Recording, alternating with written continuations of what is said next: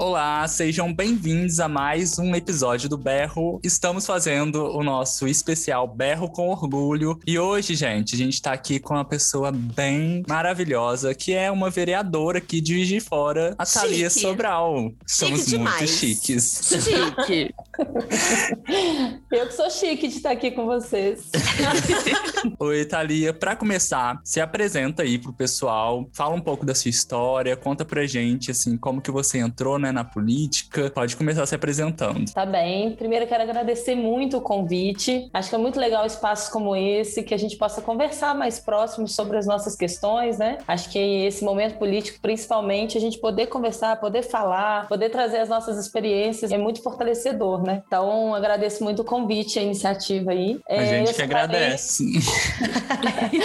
Obrigada. É, eu sou a Thalia Sobral, né? Sou vereadora pelo PSOL aqui em Juiz de Fora. É a primeira vez que eu tô como vereadora, né? Já fui candidata em outros momentos, mas é a primeira vez que eu entro como vereadora e também é a primeira vez que o PSOL consegue eleger uma pessoa aqui em Juiz de Fora, né? É, sou professora, sou professora de educação física, sou professora de capoeira, sou musicista, é, e sou uma mulher bissexual, né? E isso é uma questão que eu venho trazendo na minha militância, na minha vida cotidiana e que também foi tema da minha campanha, né? Que nós estamos debatendo sobre representatividade. A gente vem trazendo muito isso. Ah, precisamos de pessoas que representem a gente, né? Que é, vivam as nossas experiências e que possam é, compartilhar isso em outros espaços políticos além dos que a gente vive, né? Porque eu sempre digo, toda a nossa vida política, tudo. As pessoas que a gente se relaciona, os espaços que a gente convive, a forma com que a gente constrói é, no nosso trabalho, nas nossas amizades, tudo. A Câmara, ela é mais um espaço político, né? Ela não é o espaço político em si, é mais um espaço. Uhum. E que era um espaço que ele era ausente de várias imagens, na verdade, né? É, da imagem das mulheres, né? A gente sabe que Juiz de Fora tem pouquíssimas mulheres, inclusive é a primeira vez que tem quatro mulheres. É a primeira vez que a comissão de mulheres é ocupada só por mulheres, né? Esse Olha foi só.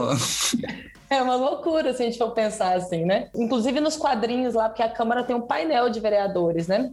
Uhum. quadros de vereadores. O painel de homens é só dos presidentes da Câmara e mesmo assim enche uma parede inteira. De mulheres são todas as mulheres vereadoras e enche uma parte da parede assim. Então assim, é muito discrepante, né, a quantidade de mulheres que ocuparam esse espaço. Então esse já é um primeiro um primeiro passo. E ao mesmo tempo mulheres que defendem as mulheres, né? Porque a gente também sabe que infelizmente alguns setores políticos é, entram numa linha muito de é, defender que não existe o machismo, que o espaço para mulheres e homens é o mesmo e que para isso a gente não precisa de política especial para as mulheres. E a gente sabe que não é esse. E no mesmo sentido também a questão de ter pessoas LGBTs, é, de ter pessoas negras, né? Acho que são espaços necessários para que a gente ocupe. É, e a Câmara nunca teve assumidamente algum vereador ou vereadora é, LGBT. E eu Uhum. digo isso assumidamente porque a gente sabe que a própria opressão coloca muitos de nós no armário, né? É, Uhum. E eu falo isso especialmente quando a gente vai falar sobre a orientação, porque na identidade o armário não cabe, né? As Uhum. pessoas trans e travestis, não, Sim. não existe armário para elas, né?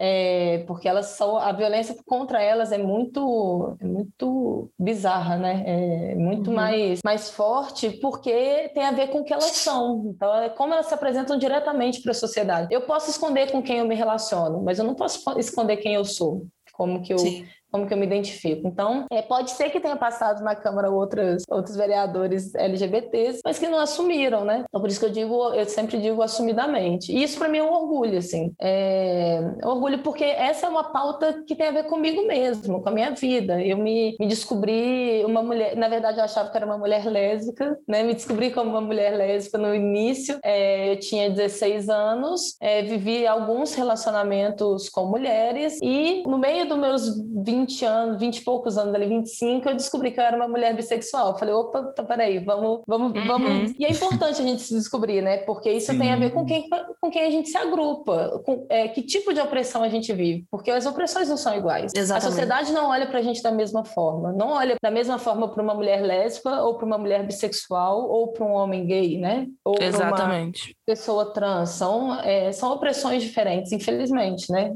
Felizmente, a gente tem que se agrupar para a gente se proteger. E isso tem a ver com, com o que eu sou, com a minha militância. Sempre, uh, sempre tive envolvido com os movimentos políticos LGBTs, é, com os partidos políticos. Sempre levei essa pauta para dentro dos movimentos que eu faço parte, que eu já fiz parte movimento estudantil, movimento sindical, dentro dos meus espaços de trabalho, dentro da capoeira, que é um espaço é, muito machista, né? Muito LGBTfóbico. Ainda não é uma pauta muito tranquila de ser trabalhado, mas que a gente também leva, né? Estou trazendo agora para a Câmara, assim, e estamos construindo, é um processo de construção, né? Ali as pessoas que estão compondo e que acompanham, que trabalham dentro da Câmara, são pessoas que foram educadas a ser LGBTfóbicas e a gente precisa é, mostrar para elas que, que não é assim, né? É, peraí, o que, que tem aí? Por que, que, eu, por que, que eu tenho que ser oprimida? Sim. E é importante para a gente também se sentir representado, porque Exatamente. quando você foi eleita, a gente, assim, ficou muito feliz, porque realmente Sim. a gente se sente representado, né? De ter Sim. Você lá na, na Câmara ter uma voz também, que sabe, tem uma vivência LGBT, porque é muito ruim quando a gente vê só pessoas que não têm essa vivência, às vezes até tentando apoiar um movimento, só que a gente sabe que a fala de quem tem a vivência é diferente, né? Exatamente. Uhum.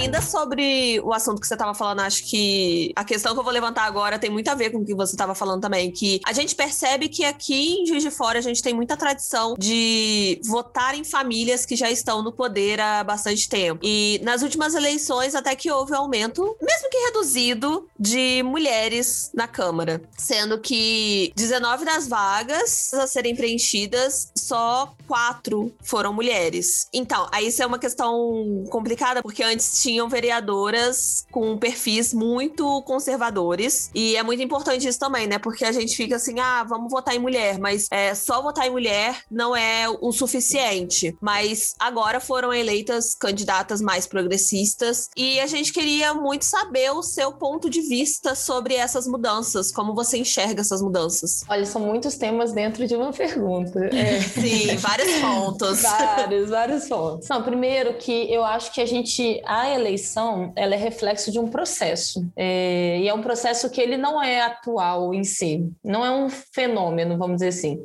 É uma coisa que vem acontecendo. As pessoas estão debatendo mais o que são elas enquanto, enquanto gênero, enquanto sexualidade, enquanto é, raça, enquanto várias questões. O que eu sou nessa sociedade, né? E como que a sociedade usa dessa minha diferença para agir comigo de forma desigual. O pior conceito que hoje a gente lida é isso, assim, da opressão é essa. É, nós somos diferentes. Se a gente dizer que nós somos iguais, a gente está errando. Todos nós temos nossas diferenças, inclusive entre nós aqui agora. Nós uhum. temos algumas coisas que nos nos aproxima, mas nós somos diferentes. O problema é que a gente é ensinado, isso não é uma coisa da escola ou da família, é uma questão da instituição sociedade, né? Do sistema que a gente está hoje. A gente é ensinado a pegar essa diferença e transformar em desigualdade. Então, quando você transforma em desigualdade, você fala o quê? Um é melhor do que o outro. O que é desigual é porque é melhor, é maior ou menor, né? Aquela, aquela regrinha que a gente aprende até na matemática, se a gente puder trazer para cá. É, e essa lógica é, da, da opressão de uma mulher mulher, da, da questão do gênero, todas essas questões que, que envolvem a opressão, ela é usada estruturalmente. É, por exemplo, nosso local de trabalho, eu estou conversando com trabalhadores. Quando eu olho ao redor, lá na escola, por exemplo, eu consigo ver que tem desigualdades entre nós. Todos nós ali estamos sendo é, explorados por um sistema, porque a gente vive muito mal, né? A gente é, sobrevive. Eu falo isso. O meu sonho é que a gente possa um dia viver, viver plenamente tudo, mas hoje nós sobrevivemos. Mas quando eu olho para a escola, eu vejo que o processo não é igual. Porque eu olho para quem está no serviço de limpeza para quem são os servidores da limpeza, da merenda, e eu vou ver pessoas negras e a maioria mulheres negras. Mas eu não vejo isso no perfil dos professores. Que aí quando eu vou olhar os professores do ciclo que eu faço parte, né, porque eu faço parte, eu sou professora de educação física hoje nos primeiros anos. É, então quando eu olho ali, eu só vejo mulheres. Porque a educação física ela atua em várias áreas. Quando eu vou pro pro sexta, nono ano, eu já vejo mais homens. Vou pro ensino médio, mais homens ainda. E quando eu chego na universidade, a maioria é homens. Então tem uma desigualdade ali. E essa desigualdade, ela inclusive se expressa em salário, porque o salário da, da moça da limpeza é muito menor que o meu. O meu é muito menor de quem está no sexto ano até ensino médio, que é muito menor para quem está na universidade. Então, é, essa, a gente começou a se olhar e falar: opa, tem diferença entre a gente aqui. E estão usando dessa diferença para colocar a gente numa situação pior ainda. Esse processo está sendo construído há anos. E isso rebate na nossa consciência. É, a gente tem se alertado. Eu falo que para mim é meio chocante quando eu vejo as minhas alunas de segundo ano, terceiro ano, entrando em embate com os meninos. Eu nem me dava conta disso quando eu tinha é, oito anos de idade. Eu nem, sabe, eu nem me dava conta que o tratamento era diferente, que as coisas eram diferentes, que os lugares que eram me colocados eram diferentes. Hoje as meninas não chega para lá nos meninos lá e fala, ó, eu vou jogar futebol sim, se vocês não quiserem que vocês, vocês que fiquem sem a bola. Já teve, teve uma vez que eu, eu me assustei numa aula livre, a menina pegou uma bola e começou, queremos futebol. E as meninas se aglomeraram, eu fiquei olhando aquilo. Maravilhosa! Falei, gente, peraí, o que está acontecendo? Ela subia até no tronquinho de uma árvore cortada. Mas isso é uma consciência que a minha, o meu período não tinha. Então, esse processo, ele começa a colocar que as pessoas querem pessoas que sejam mais próximas da forma com que ela se enxerga. Então, a gente começa a ver isso, é, principalmente aí no início da, da década, né? Aqui no Brasil, porque no, em outros países são outros momentos. Mas aqui no, no início da, da nossa década, a gente começa a ver que tem uma mudança no perfil de quem as pessoas estão votando porque é uma representação, né? E a gente começa a ver mais mulheres, a gente começa a ver é, mais pessoas negras. No mundo também acontece isso, né? É, 2016 a gente tem uma potência maior disso. A gente vai ter eleições pelo país, por exemplo, da Marielle Franco, da é, Talíria, da Áurea Carolina. É, uhum. Nós vamos ver, começar a ver câmaras mais femininas, mais negras, né? A gente começa, a, começa a ver essa ocupação. E, e esse processo vai avançando. Eu acho que principalmente depois da eleição do Bolsonaro, que a gente tomou uma porrada, é, a galera meio que acordou para duas coisas. Uma, não adianta ser qualquer mulher, não adianta ser só uma pessoa negra, né? Que a gente vê, por exemplo, aí o Camargo, né? Que é assessor do Bolsonaro, que tá lá na Fundação Palmares e que é um cara bizarro uhum. pro tema racial. Uhum. Uhum. Então, a gente começa a fazer essa experiência. Peraí, não dá para ser simplesmente a imagem. É o que essa imagem, onde essa imagem se localiza. E aí eu acho que 2020 esse processo impulsiona mais ainda. Que aí a gente vai ver no país inteiro muitas candidaturas LGBTs entrando para a Câmara. A gente vai, né, é, um, é histórica a quantidade de pessoas trans, travestis que entram. É, a gente vai ver muitas pessoas negras. A gente quase teve uma mulher trans eleita para o Senado, né? Foi em 2018, né? Mas é importante dizer isso, assim, é, a Duda Salabeck em Minas, ela chegou perto. Imagina hum. isso, gente, Ai, Senado. É. Eu queria. Então, assim, é, são, são esses processos de representar e fazer a experiência, porque aqui em Juiz de Fora, por exemplo, igual você falou de algumas mulheres conservadoras, as mulheres foram fazendo experiência, mas peraí, ela tá votando contra mim, ela vota a favor do aumento da passagem. Eu trabalho todo dia, eu tenho que pegar minha passagem, sabe? Ela aumenta para tirar mais meu imposto. É, uhum. É, ela, ela vota para aumentar o meu imposto, ela vota contra as pautas das mulheres. Então, as pessoas vão fazendo experiência, sabe? É um processo de construção. E aí eu acho que isso se espelha no perfil que a gente está vendo hoje. Não é qualquer mulher que entra. E aí uhum. as mulheres que vão entrar, que são do nosso outro campo de pensamento, que está mais à extrema-direita, elas vão dizer abertamente. Aí também tem, infelizmente, também tem mulheres que estão convencidas que outras mulheres podem representar. Mas aí já é uma coisa mais disputa ideológica que a gente vive hoje mesmo. Você falou aí, né, que houve um aumento histórico na eleição de pessoas, principalmente trans, né, que você trouxe. E a gente viu que em 2020, mais de 80 pessoas LGBTs foram eleitas, né, no, no Brasil. E isso é um marco, assim, muito considerável, né, tendo em vista que o nosso país é o que mais mata pessoas LGBTQIAP+. Então, assim, é, a gente queria saber como que você enxerga essa conquista e como é ser a primeira vereadora assumidamente bissexual. Como que isso afeta nos seus posicionamentos na Câmara? Se afeta de alguma forma? Primeiro, sobre a questão da quantidade de LGBTQIA+, e quero até pedir desculpa porque, assim, eu já tenho o hábito de falar LGBT e a gente está no processo de construção sobre isso também, sobre as novas uhum. siglas, né? Então, uhum. eu reivindico muito é, toda a discussão que hoje é feita, né? Então, às vezes, quando eu uso LGBTs, não é uma restrição, tá, gente? É, não, com é certeza. Não, a gente mesmo. É. Uhum. é, mas que eu tô, tô buscando com o tempo corrigir, assim. Eu acho que é uma vitória importante, importante. Uhum. Nós dizermos que tem mais de 80 pessoas LGBTQIA+, ocupando espaços institucionais políticos no país, nós estamos ocupando um espaço na visibilidade.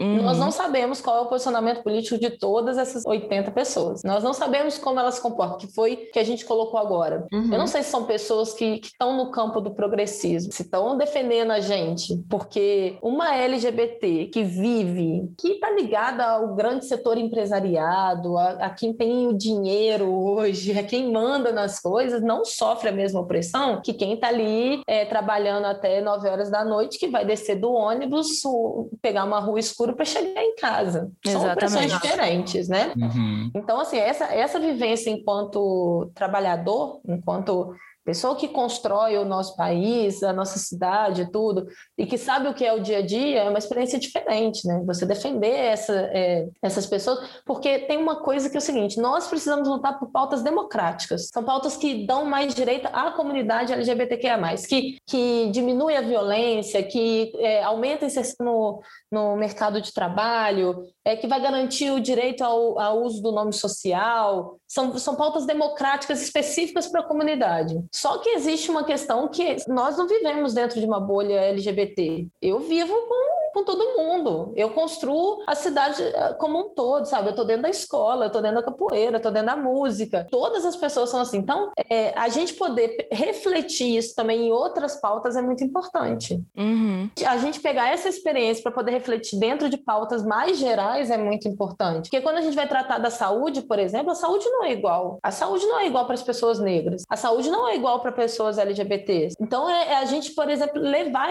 esses debates específicos para pautas mais gerais, né? Então, eu acho que esse é um processo importante. Nós estamos ocupando um espaço e que a gente também vai ter que aprender a fazer o mesmo processo de experiência que a gente fez com as mulheres eleitas que, infelizmente, não representaram a gente, né? E, isso vai caber a, aos municípios, né? Aos espaços e toda essa disputa que a gente está fazendo nacionalmente, assim, né? Basta, por exemplo, atualmente a gente está numa polêmica aí, né? O Eduardo Leite acabou de se assumir, um homem gay. Uhum. Governador de um estado super importante do país. E aí? Representa a gente? Pois é. É interessante que ele se assuma? É óbvio que é interessante. É uma conquista. Inclusive, uma conquista que foi garantida por nós, que uhum. sempre lutamos pela pauta. Né? Ele está hoje ocupando um espaço que nós estamos lutando historicamente para que ela existisse. Mas ele é um cara que está aliado com o Bolsonaro, e o Bolsonaro quer exterminar a gente. Hoje Exatamente. ele se desloca, né? Hoje ele se desloca do Bolsonaro, mas ele quis, porque ele, ele fez campanha para o Bolsonaro. Então ele representa a gente? Não. Legal que ele se assumiu, legal que ele agora está numa vida pública, que ele vai levar essa pauta, mas ele vai levar a pauta da forma com que a gente quer construir? Não. Então a gente esbarra nessa limitação. Uhum. Inclusive nesse processo, gente, é, tem uma invisibilização né, das mulheres mais uma vez, porque a, governadora do Rio Grande do Norte é lésbica assumida e nunca foi dito nada sobre isso, né? Nunca é... se fez grandes matérias sobre, né? Exatamente. Ela nunca ganhou milhares de seguidores no Instagram. Enfim. Exatamente. Mas então, assim, eu acho que é, é, esse debate é uma experiência que a gente vai, vai fazer mesmo com o tempo. E é desafiador a gente estar tá nesse lugar. Por quê? Primeiro que é o seguinte, nós estamos num espaço institucional que já tem muito vício. E que as pessoas que estão lá estão construídas a ver homens héteros brancos mais velhos. É um movimento duplo, né? A gente precisa disputar o espaço internamente, a gente precisa dizer, olha, eu tô aqui e eu quero ser respeitada como vereadora. Uhum. Eu quero falar sobre as pautas. Eu represento, não é só, eu não estou aqui só como uma mulher LGBT. Eu, te, eu tenho que te, é, falar de outras questões. Então você tem que fazer uma disputa interna, né? E você tem que construir as pessoas. Não adianta chegar lá e simplesmente com o pé na porta e pronto, acabou. Aquelas pessoas estão sendo construídas igual a sociedade.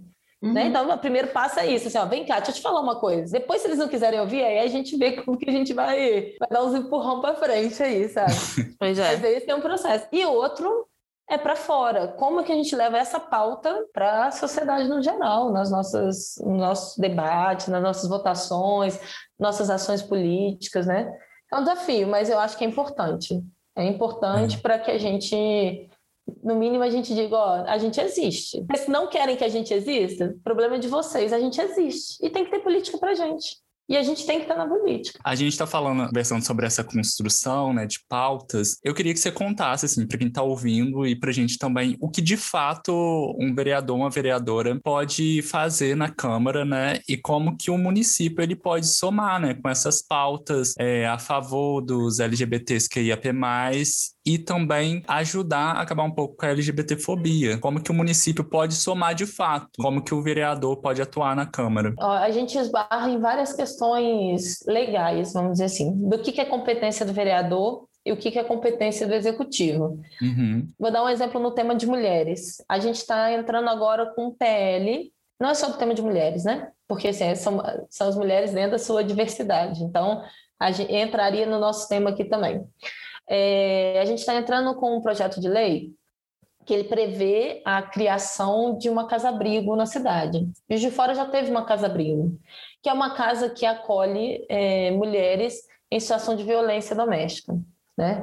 É, ou seja, você está no extremo da violência. Então, você precisa ir para um outro lugar que você seja acolhido para que você, é, você tenha segurança em denunciar seu companheiro ou sua companheira infelizmente, né? Nós sabemos também que a violência contra a mulher, ela também é reproduzida entre nós. Uhum. Isso é, um, é, menor, mas infelizmente a gente sabe também que acontece. Não é competência da Câmara criar a Casa Abrigo. Nós não temos essa competência. Por quê? Porque isso gera orçamento isso aumenta o orçamento do município. Quem tem competência para isso é o executivo. Uhum. Como que a gente entra com o nosso projeto de lei? Num formato autorizativo. Quando a Câmara votar e aprovar, nós estamos dizendo que o executivo pode fazer isso, que ele tem o um apoio político e que a Câmara prevê que aquela iniciativa é importante. Então, nós autorizamos o executivo. O executivo vai entender isso politicamente. Peraí, a Câmara está aprovando isso, então vamos acolher e nós vamos entrar com a iniciativa. Uhum. É, então, são coisas que a gente esbarra. A gente tem a vontade política, mas nós não estamos no executivo. Então, esse é um caminho. Esse projeto de lei foi construído a várias mãos. Várias uhum. é, entidades da cidade, organizações, coletivos construíram com a gente, né? É, movimento, por exemplo, Aberta, o 8M, o próprio coletivo de mulheres é, do PSOL, né, que é o que, eu, que a gente faz parte, é, o SER, que é o LGBT, resistência trans. A gente tem vários, vários movimentos que construíram essa, esse PL com a gente. É, um outro movimento é quando a gente faz, a gente pega essa demanda política para que a gente possa levar ao executivo e dizer para o executivo: olha, nós precisamos dessa política institucionalmente. Então, isso está sendo trazido para nós porque os vereadores são os que mais recebem as demandas.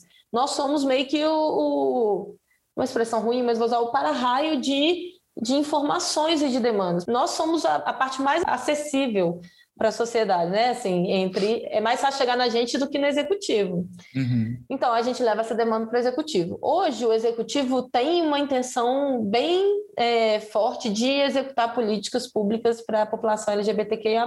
Nós estamos em diálogo com o executivo. Centralmente quem está tocando isso é a secretaria que hoje tem à frente o Biel, né, o secretário Biel, é, e que agora, a partir desses diálogos dos movimentos com o executivo e da Câmara com o executivo, a gente está criando um grupo de trabalho para a gente ver quais são as políticas públicas que a gente quer tentar implementar e que elas sejam incluídas no PPA. O que é o PPA? É o plano plurianual, é o plano político orçamentário, vamos dizer assim, que vai dizer em base a que a prefeitura vai atuar durante seus quatro anos, seus, uhum. os próximos quatro anos.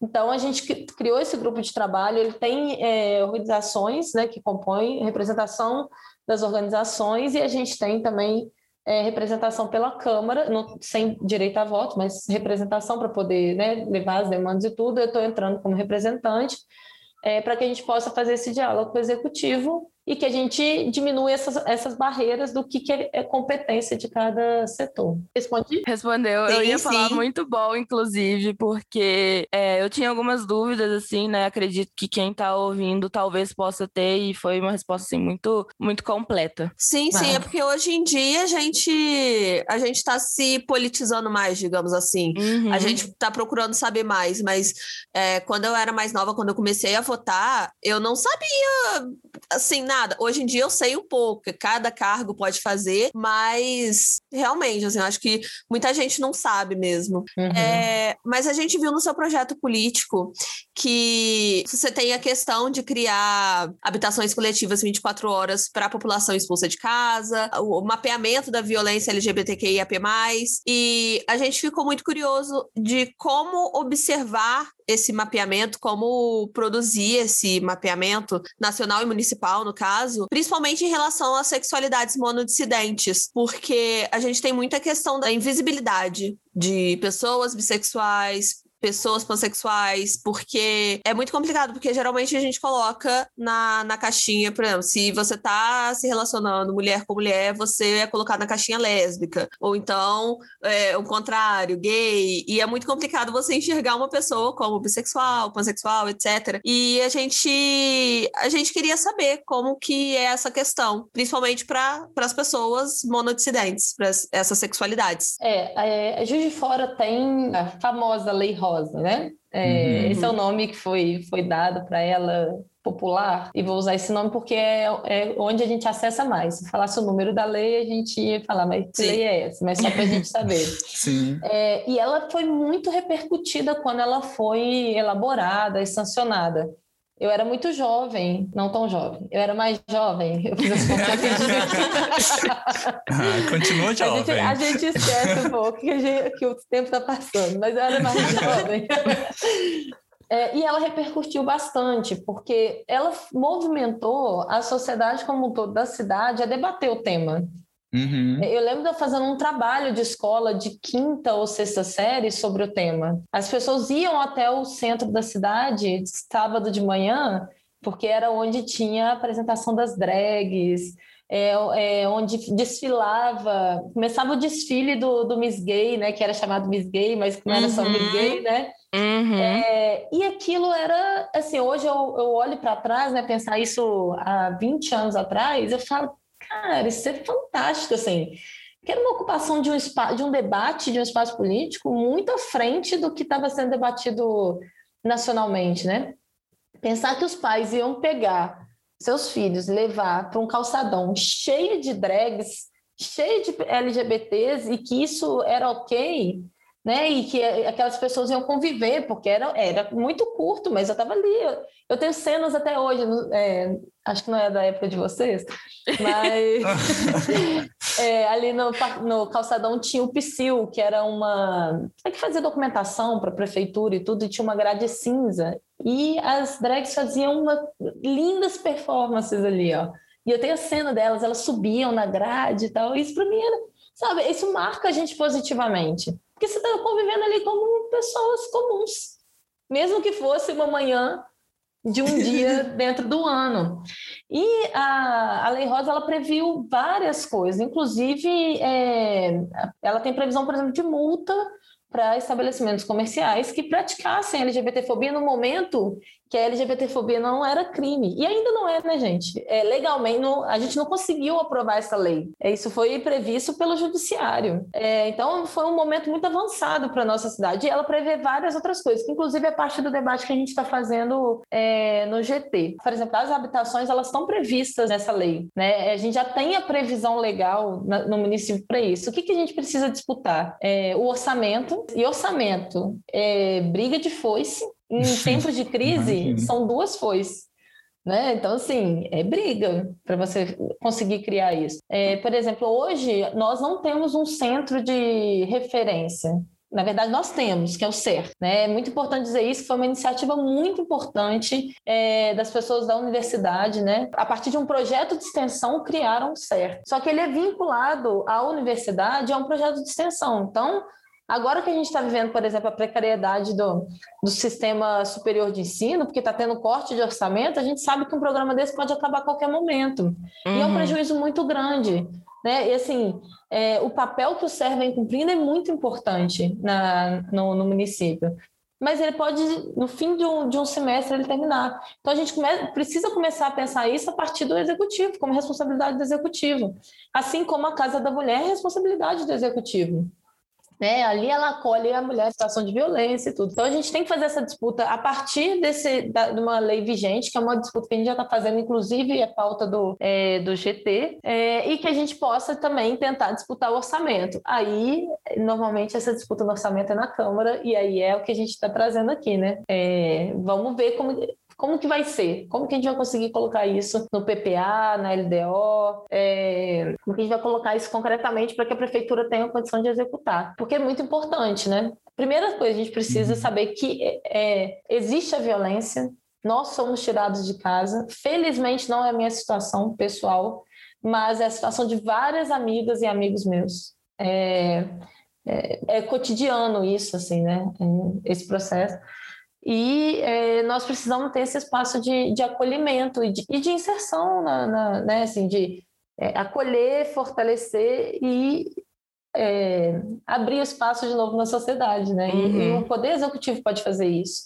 O Estado tem que fazer isso, né? Quando a sociedade é, é excludente, o Estado pode ter um, uma, uma linguagem diferente que seja inclusiva. Então, essa é, um, é, essa é, um, é uma disputa, né? E é a disputa também da, da, não sei se a palavra é essa, mas da educação é, sobre o tema.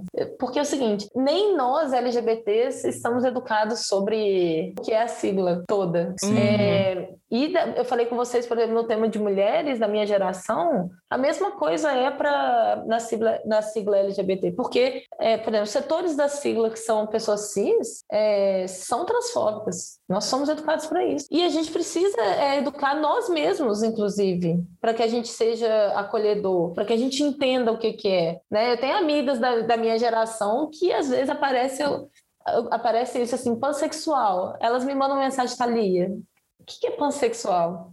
Eu, teve uma uhum. eleição de uma, é, uma pessoa não binária em algum país que eu não estou lembrando agora, não vou lembrar, mas foi na época da eleição foi noticiado e foi muito confuso para elas. A gente vai fazer um debate. Então, assim, a gente precisa levar pra, até para nossa comunidade o que, que, são essas pessoas, o que, que é a nossa sexualidade, o que, que é a nossa uhum. identidade de gênero, né? É, esse processo construído e também vamos ter que levar para a sociedade para quê?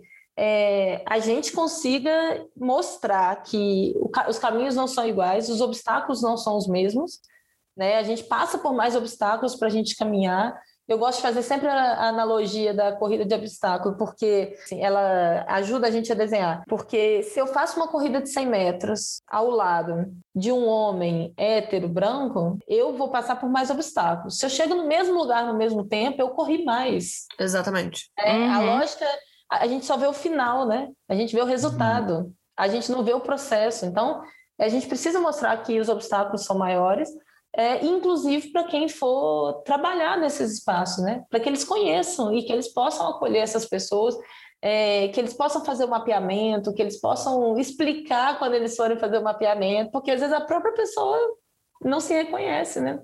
Uhum. É um processo, gente, um processo de construção. Pois é, é, você falou da, da Lei Rosa, né? E a gente pode, né, nós como eleitores, né, como pessoas, né, a gente pode acompanhar é, as suas proposições na Câmara, por exemplo, né, a gente pode ver lá no site da Câmara de Fora e tudo. Por exemplo, a gente pode ver os seus pedidos de informações, né, essenciais, que a gente chegou a, a, ver, por exemplo, e a gente se interessou muito, a gente achou muito interessante, né, o seu requerimento para que a Lei Rosa fosse cumprida, que fosse dada as devidas informações também às pessoas LGBTQIAP+, né, no atendimento delas relacionadas ao SUS, e aí você veio com perguntas interessantíssimas, né, assim, de profissionais, se eles estão preparados ou não para lidar com pessoas LGBTs, né, com atendimento de pessoas pessoas LGBTs, que é uma coisa muito essencial. E, e se eles não estão, se há alguma previsão para que haja esse preparamento, né? Que também assim, é muito importante, principalmente em relação às pessoas trans, travestis, não binárias, né? É, a gente queria saber quais os trabalhos relacionados à população LGBTQIAP+,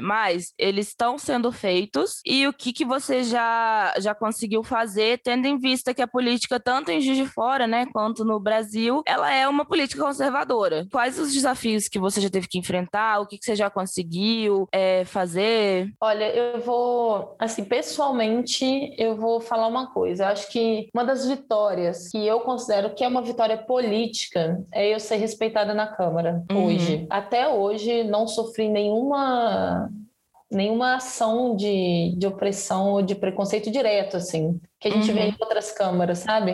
Uhum. É, eu tenho companheiras de organização que, que são.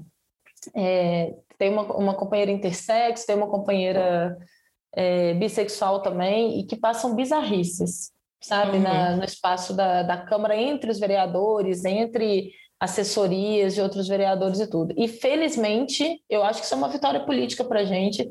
Esse é um processo que eu não passei ainda. É, nós temos disputas ideológicas. É, nós temos disputas dos, das votações. Por exemplo, uhum. a, a prefeitura colocou um, um, um banner em frente à Funalfa e usou a linguagem neutra. E teve um requerimento que foi feito a partir de alguns vereadores numa, num debate político sobre é, eles não concordarem com a linguagem que estava sendo utilizada. Né? A gente sabe que esse é um debate é, ideológico, uhum. mas foi no campo político. É, naquele momento não teve nenhum vereador que me atacou diretamente, no sentido uhum. de é, usar a minha imagem pessoal para fazer aquela disputa política, ou de dizer é, que nós somos pessoas piores, ou que a gente tem que ser, sabe aquelas bizarrices que a gente vê? Não. Uhum. Foram ditos, ó, a gente não concorda, para a gente, esse campo político não tinha que estar sendo colocado na prefeitura e tudo, a gente queria que tirasse a faixa. É, eu achei menos pior do que a gente, do que eu esperava, assim, né? Porque quem frequentou a Câmara em, em debates anteriores via o que, que era a Câmara aqui.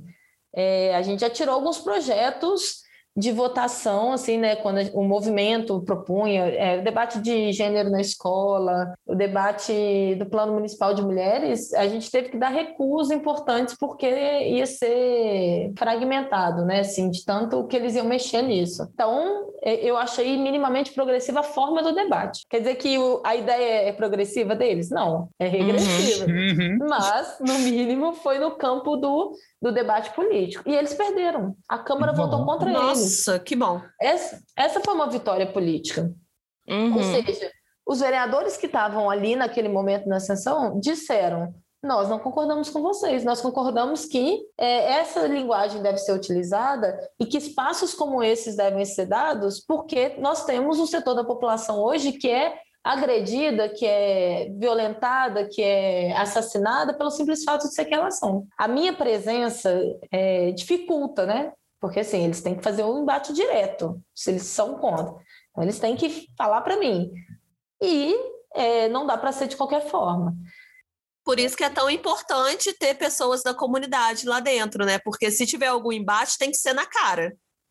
Exatamente. Exatamente. Assim, eu acho que a minha presença tem isso, eu, mas assim, não é uma questão minha só. É porque uhum. tem setores ali que estão construindo junto. E são, às vezes, são, é, são pessoas que, assim, nem conhecem tanto, mas tem uma irmã que é LGBT, que tem uma prima que é, uhum. que tem uma filha que é. Uhum. Como que vai votar contra pessoas que aquela pessoa ama? Por mais que ela, ela tenha dúvidas, que ela não entenda, às vezes eles chegam lá no meu ouvido e falam assim, Thalia, o que, que é isso? O que, que é linguagem neutra? Nesse dia teve gente que me perguntou.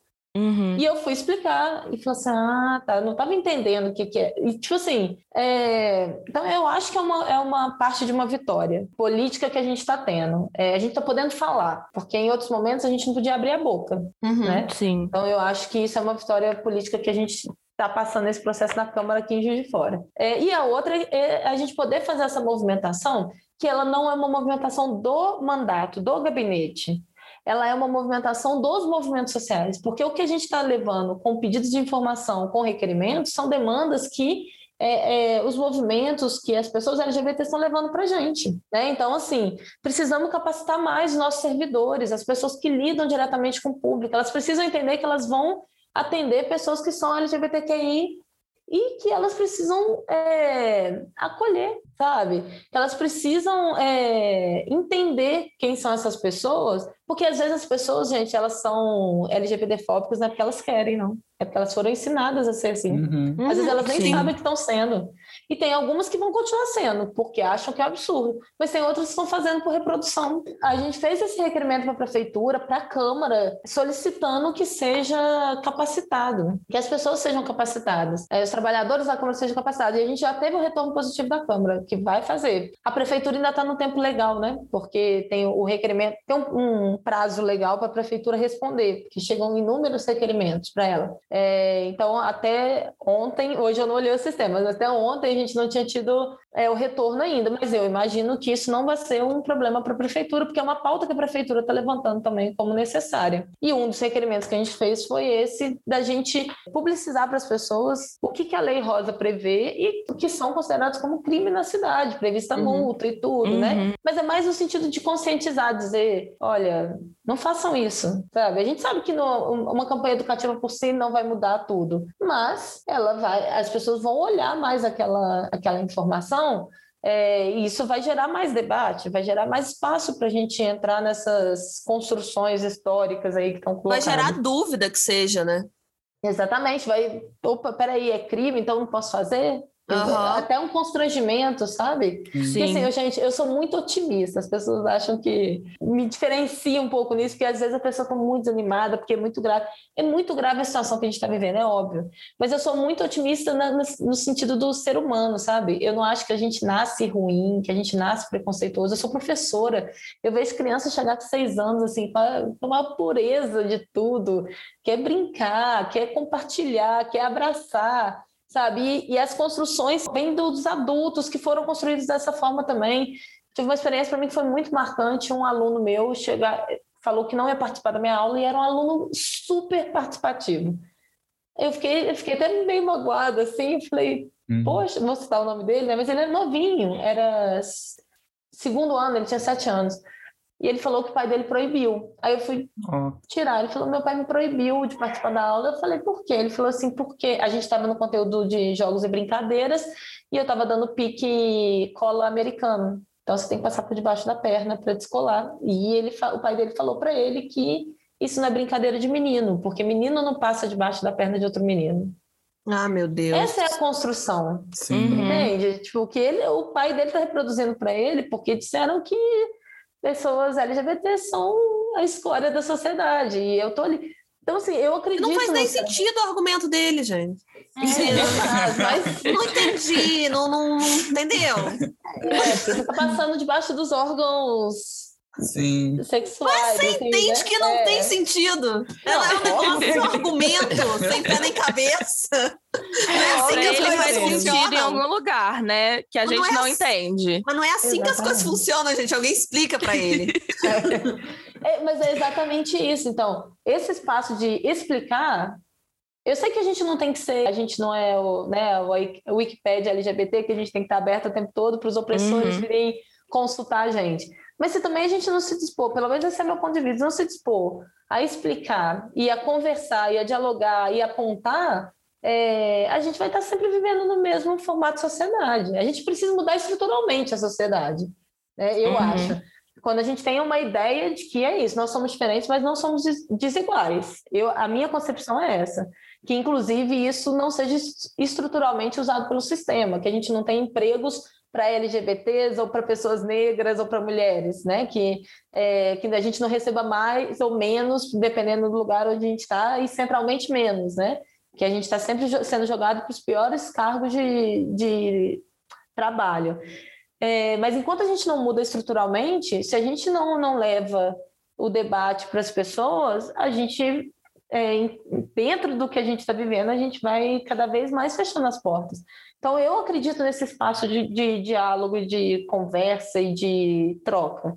Vai ter limite? Vai, uhum. mas eu acho que é uma coisa importante. Então, a gente levar campanhas de conscientização, de capacitação, de diálogo, eu acho que é importante. Exatamente. Sim, e eu acho legal levar essas campanhas também para além da internet, porque muitas vezes a gente fica dentro dessa bolha da internet e muita gente não tem acesso, né? Exatamente. Então, eu acho também ampliar esse debate, chegar a informação até a pessoa que não tem acesso à internet, eu acho que aí a gente consegue estruturar, a gente consegue mudar um pouco a estrutura da nossa sociedade também. Exatamente. Sim, sim. Essa questão da internet é importante, porque a gente vive a internet, mas a maior parte da população não. E o que chega uhum. para a maior parte, né? Por WhatsApp, tudo são conteúdos muito LGBTfóbicos. Sim. É, e a gente ocupar espaços é importante. Eu escolhi, é, pude escolher na minha vida sempre trabalhar em escolas periféricas. Eu nunca me encontrei nas escolas centrais. Eu achava que eu não estava cumprindo o papel social que eu, que eu gostaria, sabe? De, é, eu queria espaços que, que normalmente ninguém quer ir, né? Uhum. É, e isso é questionador, porque é, as pessoas, eu, eu gosto de dar aula, então eu sou muito dedicada a dar aula. Inclusive, me afastei da escola porque eu não ia conseguir fazer as duas coisas ao mesmo tempo e eu não ia conseguir sobreviver com isso, assim, na minha cabeça. E, assim, é, quando as pessoas descobrem que eles têm uma excelente professora, mas que ela é LGBT, você joga uma contradição. Porque eles falam, ué, mas peraí. Porque eles são ensinados que são pessoas ruins. Não, mas uhum. peraí, é, é, meu filho ama a professora, minha filha ama, por que que... Então, você joga a contradição para aquelas pessoas, sabe? Para elas refletirem, assim. É isso, eu estou ocupando um espaço. E eu acho que é importante que as pessoas façam também é, no seu lugar de, de, né, assim, de, de onde atua, de onde se movimenta, trabalha, tudo mais. Sim, inclusive toda essa conversa que a gente teve agora, depois da, do questionamento da Maris, tem a ver com representatividade, né? Porque representatividade, gente, importa importa muito, assim, mais do que a gente consegue imaginar.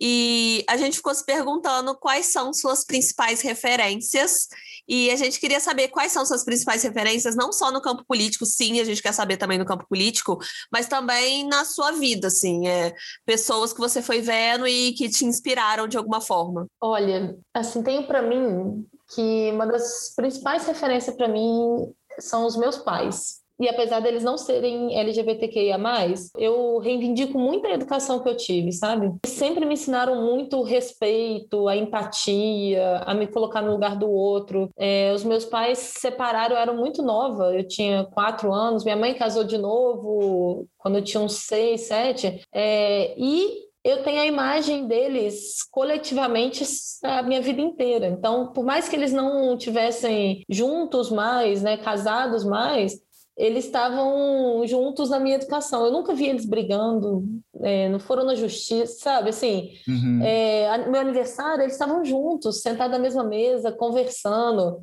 É, que é uma lógica muito diferente, né? As pessoas se separam e viram inimigas mortais. E isso tem reflexo sobre a criança, né? Porque ela, tá, ela olha aquela Sim. imagem da, da relação e ela constrói aquilo como a, a, uma ideia de relação.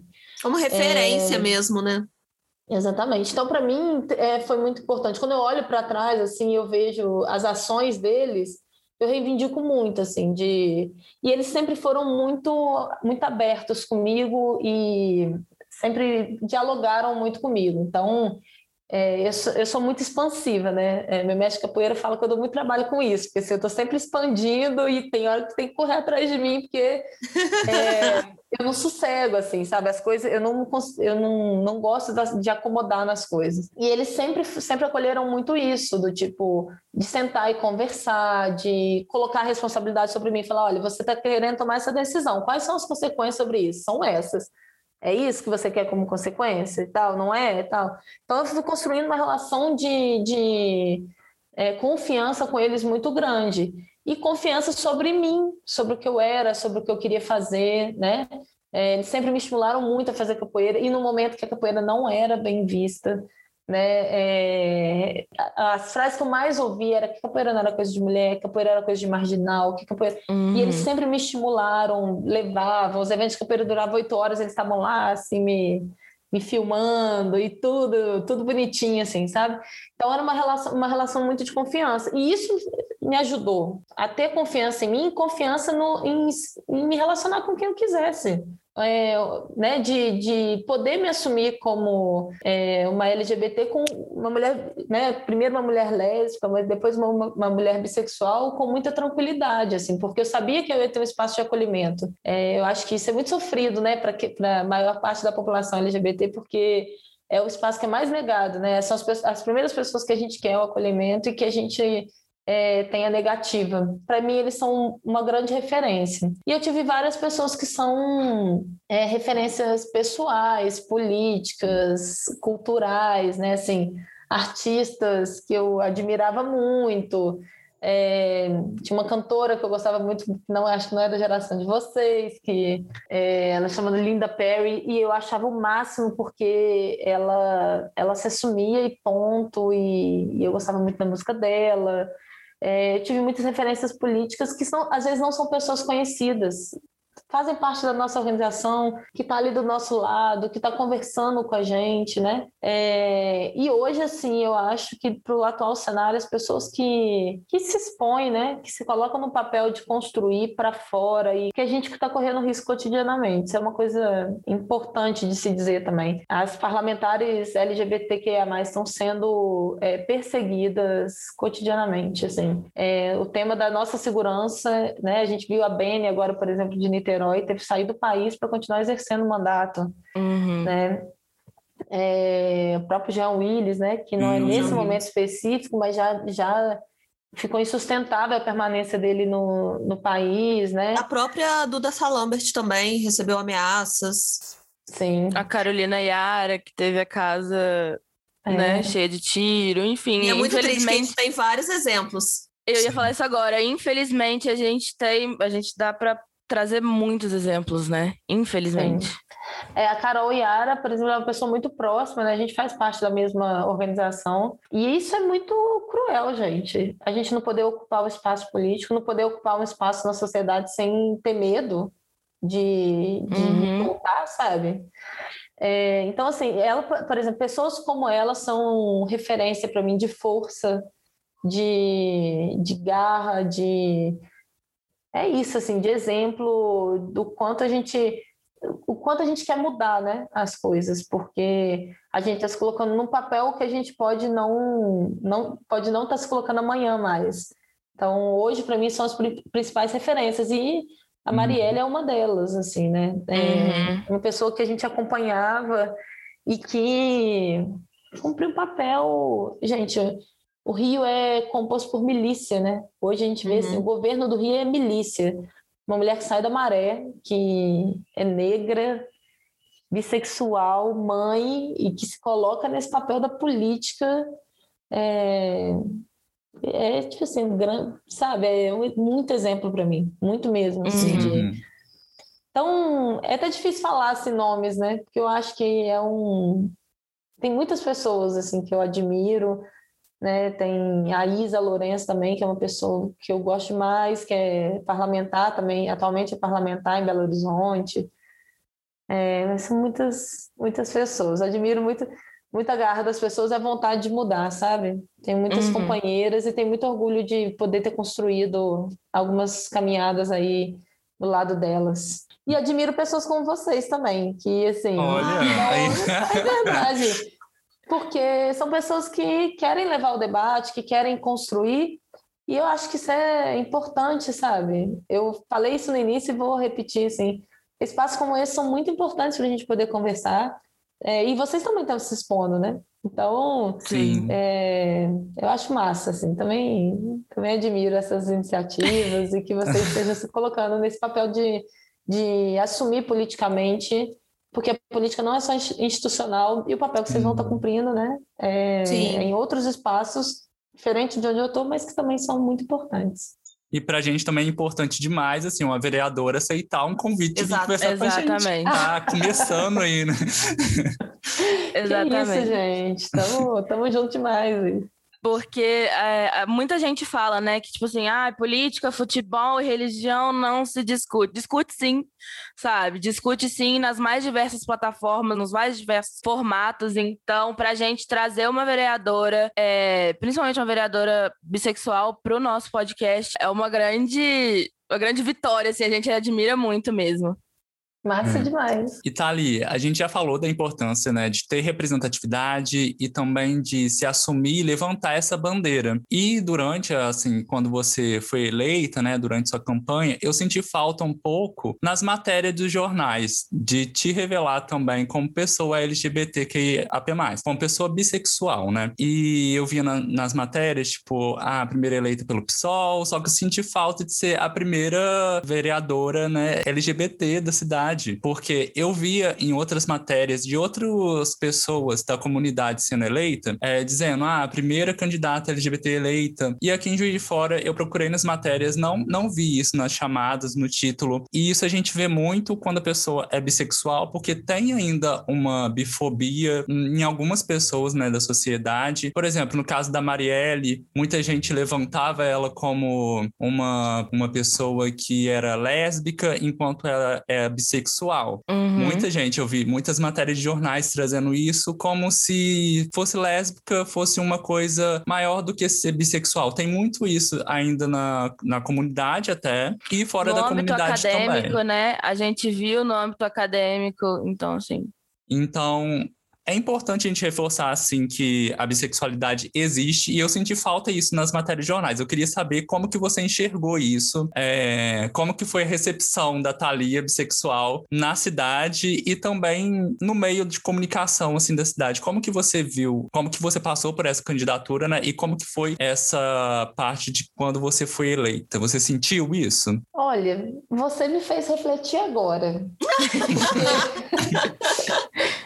É porque, assim, teve um, uma coisa que foi o fato de ter quatro mulheres na Câmara. Isso tomou uhum. a tipo, eu só fui chamada, na real mesmo, eu só fui chamada para matérias nesse sentido, depois que eu fui eleita. Todas as matérias eram sobre as quatro mulheres eleitas na Câmara. Inclusive, uhum. acho que eu não estou lembrando exatamente, mas acho que eu nem cheguei a dar nenhuma entrevista individual todas foram com as quatro. Uhum. É, porque isso tomou muito o centro do, do debate na, naquele período, sabe? É, então, assim, é, para mim é um pouco difícil porque dizer que pode ter tido mesmo uma coisa de, de ter invisibilizado né, essa temática por parte da mídia, por parte, parte das organizações e tudo mais, é, porque eu estava enxergando como eu cheguei muito nesse campo do que foi o impacto da, das quatro mulheres, né? Então é difícil dizer mesmo. Você está falando uhum. agora, eu falei, será que foi? É, o não... que me fez questionar é que você levantava essa bandeira quanto candidata. Então, uhum, eu, como sim. jornalista, eu pensaria numa pauta assim, e principalmente olhando para as outras matérias, né, outras reportagens de Minas Gerais também, jornais aqui uhum. na nossa região, trazia matérias assim, quando era uma pessoa trans, quando era uma pessoa lésbica, eu vi matérias assim nesse sentido. E eu fico me questionando se se fosse uma pessoa trans, se fosse uma pessoa lésbica, talvez teria uma matéria assim de, de, de capa, uma matéria de uma chamada que fosse, porque é um fato muito importante para a nossa sociedade. Primeira vereadora LGBT assumida aqui na nossa cidade uhum. ser uma pauta, né? Sim, é, de fato, era, faz todo o sentido que você está falando. Que... Mas pode ser realmente.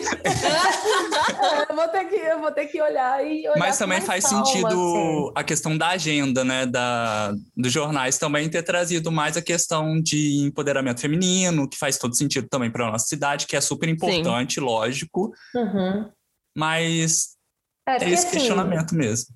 Sim, não, mas é um questionamento importante mesmo para a gente fazer, né? Porque às vezes a gente passa pelos processos sem perceber que a gente passou, uhum. né? Não é uhum. porque a gente é politizada e tal que a gente está isento disso, né? Tem hora que a gente a gente não percebe mesmo, assim, né? O que a gente está tá vivendo diretamente. Inclusive, por isso que eu reivindico muito os movimentos, os coletivos, porque é isso, nós vamos é, construir juntos e vamos enxergar coisas que é, individualmente é impossível que a gente enxergue.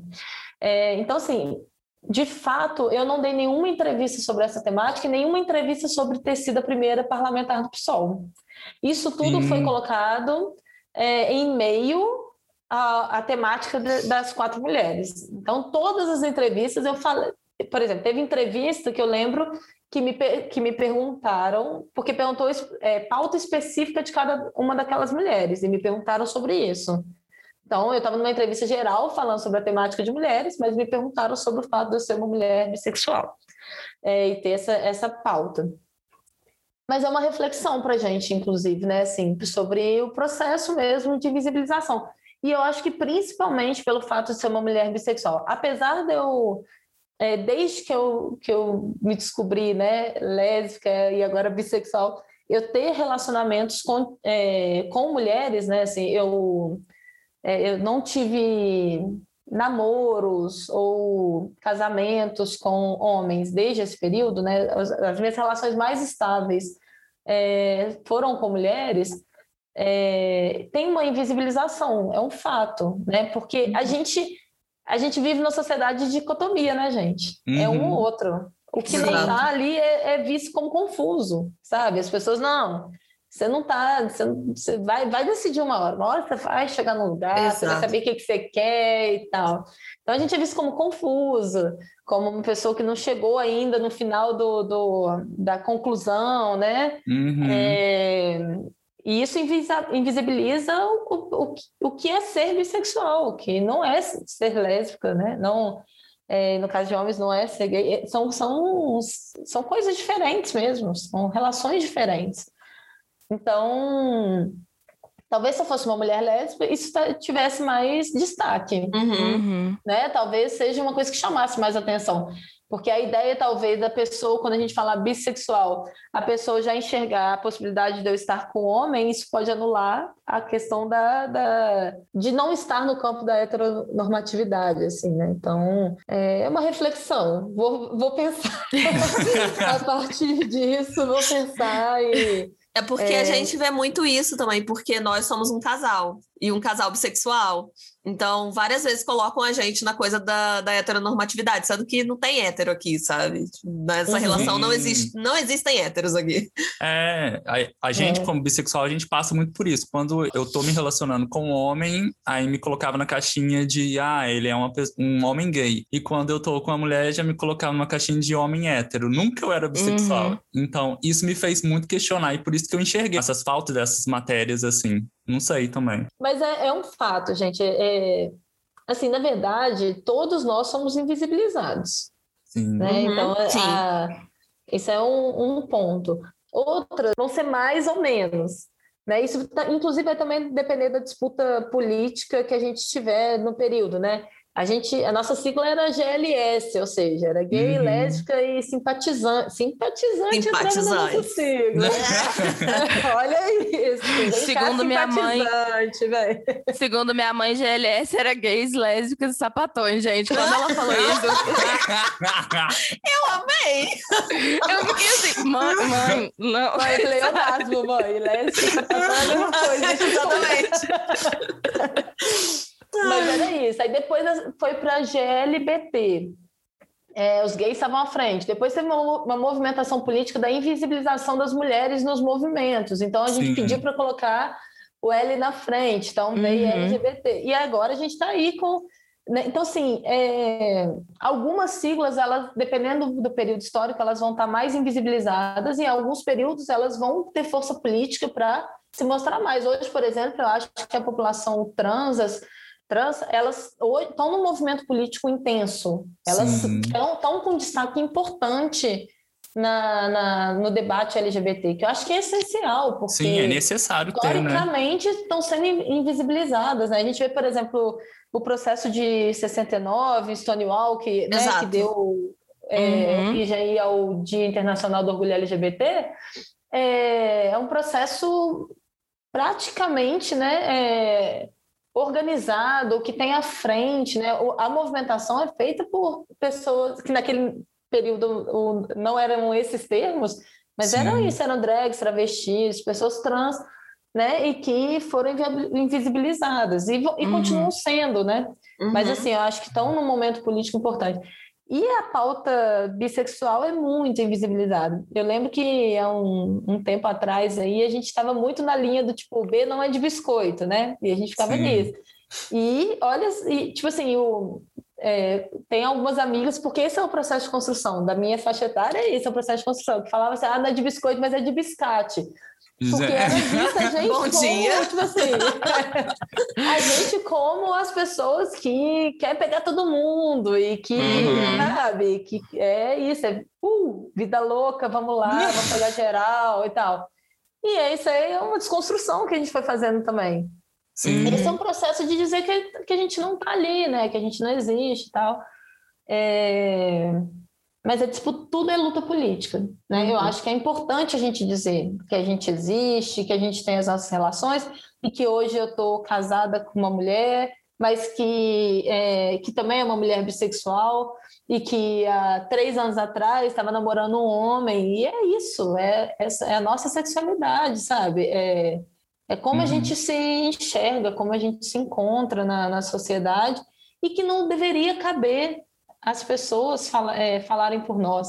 Né? Uhum. Aquela música do, do Johnny Hooker, que eu gosto muito, né? que, é, que ele fala: ninguém vai poder querer nos dizer como amar. É o Uhum. final dela.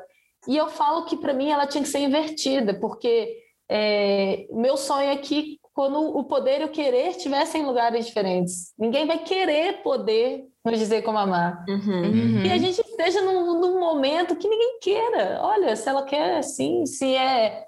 E o querer não, não no sentido de uma escolha, né? Mas se essa é a vida, se essa é a relação que ela está estabelecendo, que bom para ela. Por que, que eu vou falar sobre a relação? Por que, que eu vou falar sobre a identidade da outra pessoa? Ela que Uhum. está vivendo aquilo, tem a ver com ela, com a vida dela. Então. É... A gente conversou com a por MC Chuchu. Vou citar ela aqui, a música dela Cuida dos Seus. Cada um cuidasse do seu. Isso é maravilhoso. Exatamente, exatamente.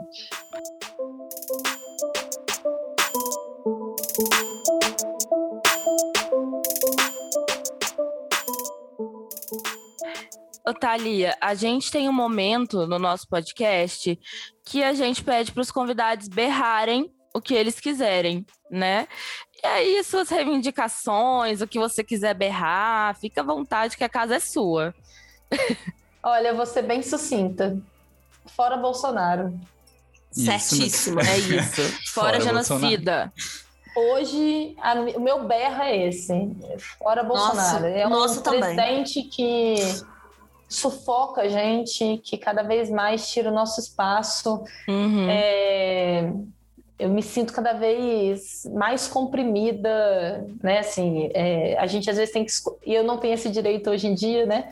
Mas a gente tem que escolher entre a nossa saúde mental, é, ver ou não ver notícias, saber ou não saber da conjuntura. Eu sou obrigada a saber, Uhum. eu não posso estar por fora, né? Uhum. Então, saúde mental vai assim para o saco, porque assim a gente teve inúmeros governos que não foram progressivos. A gente teve problemas em, é, em vários governos. A Sim. gente teve problema no- nos governos do PSDB, do Fernando Henrique. A gente teve Sim. problema no governo Lula, no governo Dilma, com a temática.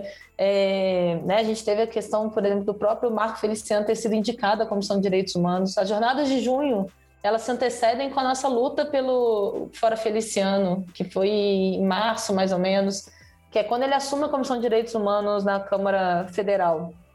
É, a gente tem problemas, a gente podia lutar, a gente podia reivindicar, sabe? A gente podia, é, a gente era minimamente ouvido, é, existia negociação, existia espaço, sabe? Hoje Uhum. a gente está sendo comprimido, igual, um- igual um- uma caixinha de remédio mesmo. Cada vez eles esmagam mais a gente dentro de um pacotinho e até você não existir mais. Então, assim, não dá mais, as pessoas estão morrendo, as pessoas estão escolhendo do que, que elas vão, vão morrer, né? Ou morre de fome, Uhum. morre de tiro. É importante dizer isso, que é um governo que está cada vez estimulando mais que as pessoas sejam assassinadas, Uhum. é, ou morre de Covid. Então. é, Tem pessoas mim, morrendo é de frio. Nossa. de frio. Essa é, assim, cruel. Sim. cruel. Demais. É. É, Então, esse é meu berro. Nossa, você Arrasou. arrasou. Hoje, Arrasou, Pra- arrasou. quando Você esse arrasou. governo existir, eu vou estar berrando assim. Nossa, a gente também, eu não vejo a hora desse cara cair. E a gente também tem outro momento aqui, que é o urro, que é onde você faz a sua indicação. Pode ser livro, pode ser música, pode ser o Instagram, pode ser qualquer coisa. É a sua indicação. É o seu momento de falar assim, gente, conheçam isso. Sim, e já aproveita, já emenda e indicando suas redes sociais. Sim, sim. Onde que a pessoa pode te encontrar, né? Eu acho que é importante que a gente esteja assim atualizada com as leituras. Eu reivindicaria muito enquanto leitura, apesar de não estar na nossa temática, mas que diz muito sobre a luta é, a luta no, te, na, no tema das opressões hoje, né? Estaria muito Angela Davis, é, uhum. acho que é uma, uma referência importante. É, agora, o pessoal que vem em torno do. construiu o manifesto dos 99%, né? Que é esse debate de entender a gente dentro de uma parte da sociedade, é, a gente enquanto maioria, né? Que porque nós somos minorias de direitos, mas nós somos maioria em, em quantidade. Se a gente entender nós juntos, quanto mulheres, LGBTQIA+, é, pessoas negras, indígenas, né, essas pessoas que normalmente vão sofrendo as opressões, nós somos a maioria. Né? E eu acho que esses são debates importantes para a gente, assim, é, como que a gente, enquanto trabalhadores, é, nos localizamos nesse, nesse tema das opressões para que a gente é, mude de forma estrutural, né? que a gente não mude simplesmente uma parte do, do tema e que a gente continue vivendo num sistema que oprime a gente cotidianamente. Então, é, reivindicaria leituras nesse sentido, assim, é, reivindico companheiras minhas de, de organização que têm feito um mandato também incrível, a Isa Lourenço em Belo Horizonte, a Carol Yara em, junto com a bancada feminista em São Paulo, Matheus Gomes em, é, no Rio Grande do Sul.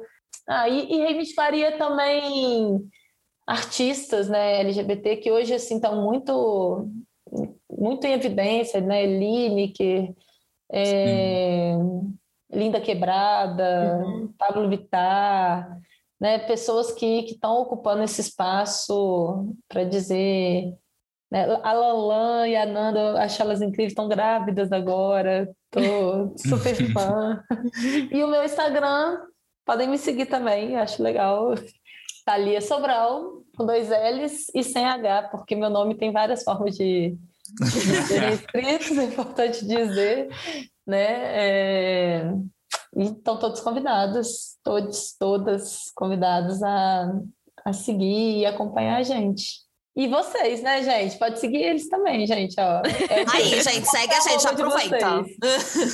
já, é, já, já aproveita, arroba BerroPod em todas as redes sociais, segue a Thalia, segue a gente. Achei maravilhoso. E, Thalia, muito obrigada pela sua presença aqui. A gente está, ó, honradíssimos, a gente está se sentindo super bobinhos. E você foi maravilhosa. Espero que o pessoal tenha gostado muito e espero que você possa voltar mais vezes aqui no Berro, tá? Tá convidadíssimo. Muito obrigada. E é Olha isso. que eu venho, gente. Ah, só vim, gente. se quiser se convidar também, fica à vontade. onde encontrar a gente. Massa demais. Mas é isso, gente. A gente se vê no próximo episódio. Próximo sábado a gente está aí. E um beijo para todos vocês. Beijos. Beijo. Beijo, obrigada e até a próxima.